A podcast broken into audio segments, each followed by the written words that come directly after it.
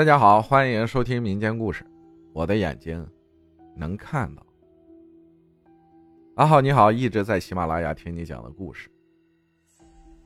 我也想把一些事情分享给听友们听。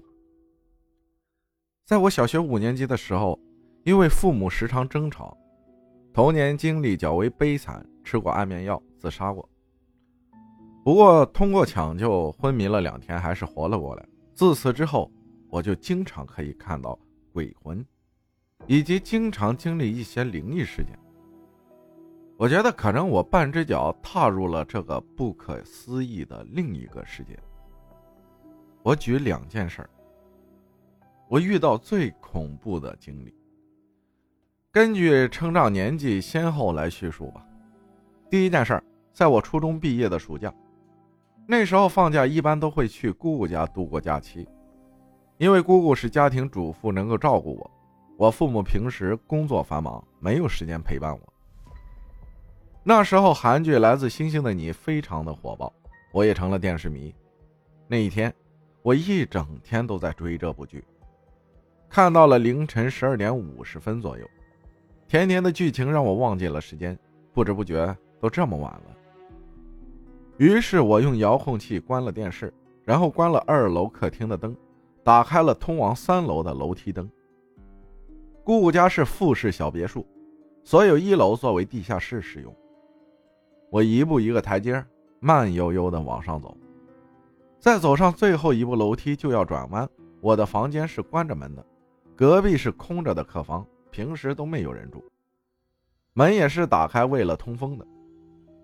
就着那床边的月光，我看到床里面好像坐着个人，转过头来看着我。不过因为这个房间没开灯，楼梯灯也昏暗，我看不清这个人的脸，就径直打开我的房间门，走向自己的房间。觉得可能熬夜看电视剧眼花了，太困了，也就睡下了。第二天，我又开始沉迷追剧。又在不知不觉中看到了凌晨一点半，我还是拿遥控器关了电视，关了客厅灯，走上楼梯，准备回房间。刚走上楼梯，我想起来前一天晚上的事情，也不确定是不是自己的眼花，于是我决定这次就低着头走，不看那个房间，直接回自己房间睡觉，一步一步。当我踏上最后一个阶梯，眼前突然活生生站着一个人。由于低着头，我清清楚楚看到了那个人的腿和脚。他穿着棉麻布料式的长裤，一双黑布鞋，那脚没有穿袜子。我看到那脚背就像冬天人们腌制的腊肉一般黑黢黢的、僵硬，并且他是踮着脚的。直挺挺地站在我眼前，我抬起头看着他，他面色苍白铁青，表情非常严肃，所有细节都让人头皮发麻，细思极恐。这个老太太也盯着我看，我原地吓傻了，愣住在了楼梯上，一遍遍确认自己是不是眼花幻觉。在五秒过后，我确定不是自己秀逗了，哇的一声被吓哭了。穿过他的身体，狂奔到我姑姑房间，躲在被子里，不停发抖抽泣。过了半个小时左右，姑姑问我怎么了，我和她说了事情的原委，她也害怕的一晚上没睡。第二天，就带我去了镇上一个很有名的看事儿阿姨那儿。阿姨给我看了，告诉我姑姑只是家里去世的长辈，觉得奇怪。我好像能看到她，想确认一下，并没有要伤害我的意思。于是就为我给那位先逝的长辈说了好话。小孩子不懂事儿冲撞了他，这件事也就过去了。第二件事，在我大二的暑假，我依旧还是去姑姑家度过假期。女孩子比较爱美，我也不例外，就想着运动运动，减减肥，更苗条一点。于是晚饭过后，我就会去村子的大路上夜跑。一是有路灯，二是偶尔能碰到志同道合的女生一起夜跑。这一天，姑姑家太多客人吃饭，我帮着洗碗收拾卫生，于是出发晚了点大约九点半，我开始跑步。跑了半个小时后，原路返回，我打了个电话给姑姑，询问她在不在家，出来忘记带钥匙了。她说正在另一个姑姑家唠家常，让我在村口的凉亭等她一下，一会儿出来了一起回去。于是啊，我就跑到了亭子边开始等待。我看到了月亮特别亮，特别圆，忍不住就拿起手机后退了两步，拍了两张月亮的照片。这时候，大约快接近十点了。我看着这个凉亭，凉亭中间有个碑，昏暗的灯在风的作用下摇晃。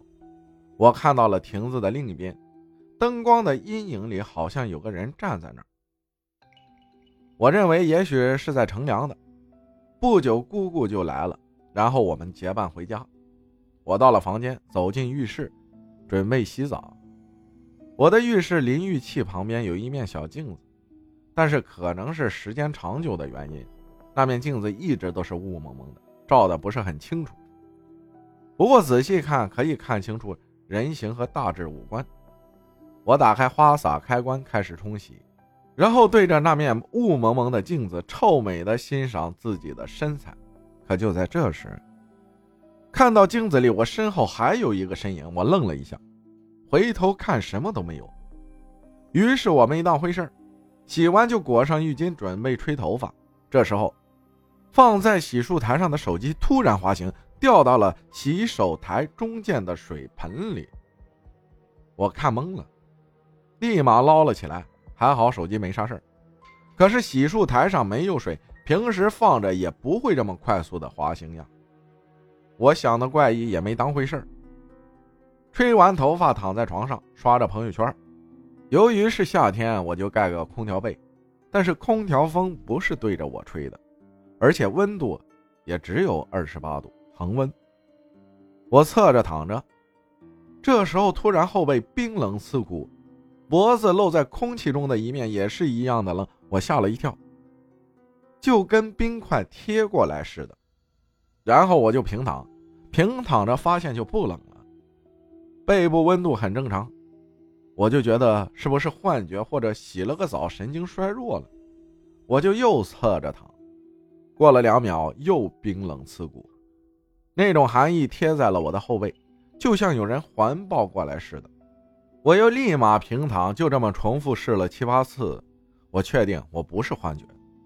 我想起来，我今天在亭子拍了月亮，该不是不能拍月亮吧？听一些老人曾经说过。不能对月亮用手指或者谈论什么的。越想越后怕，于是就这么平躺着一晚上没睡着。第二天一早六点半我就起来了，下楼吃了个早点，去了书房准备看会儿书。书房比较昏暗，平时窗帘都是拉着的。我进了书房，坐了下来，打开书本准备看个一两个小时。这时候，后背突然又是那种。冰冷刺骨的寒意环抱着我。作为女生，遇到这种事都胆子小，即使经历过多次灵异事件，我还是怂的不行。我跑出了书房，到客厅，后背贴着沙发，不敢挪开，还是被吓哭了。我姑姑闻声过来，看我这样，就立马开车带我去了那个看事儿的阿姨那儿，排了好久的队。不过在这里，我觉得身体好一点，没这么冷了。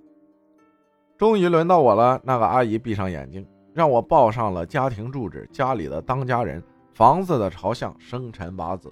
最后，她用唱的方式告诉我，我身边确实有个鬼，是个淹死鬼，女的，是我姑姑他们村的人，就淹死在姑姑家对面的水库里，尸体被捞上来以后，在村口的亭子里停留过。前一天我夜跑就踩到了他，所以他盯上了我。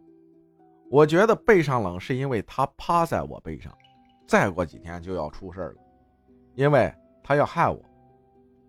听到这些，我人都快吓得没魂了。说完，神婆用手在我后背从上往下用力的顺了几下，每一下都感觉有暖暖的热流流入我的后背，进入我的身体。之后把姑姑叫到了一边，交代了些事情。姑姑带我回家以后，就把那位去世同村的女人按照方法烧纸送走。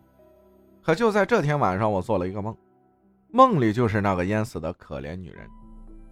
梦里她被人从水库里捞了上来，用草席抬着，放在了姑姑家旁边的空地上，旁边有一头牛在流眼泪，它浑身赤裸，湿漉漉，背对着我。梦里人们讨论中，我得知了她的名字，于是第二天睡醒，我就去问姑姑，认不认识一个叫这个名字的人，是个女性的名字。我姑姑一听，脸色都变了，问我哪里听来的。我把梦和她说了，她告诉我，那天看事儿阿姨把他拉到一边，就是告诉了他这个淹死鬼的名字，住在他们村哪个位置，几十年前死的，我姑姑都知道。信息全部对上了，不过没有告诉我罢了。他立马打电话给那看事儿的阿姨，和她说了我的梦境，问有没有大碍。那看事阿姨说没事的，那人现在已经走了，让姑姑放心，这件事儿也算结束了。不过我再也不敢夜跑，也时常心里第六感觉得恐怖的时候，就会后背发凉。好的，故事到这儿就结束了，感谢清河分享的故事，谢谢大家的收听，我是阿浩，咱们下期再见。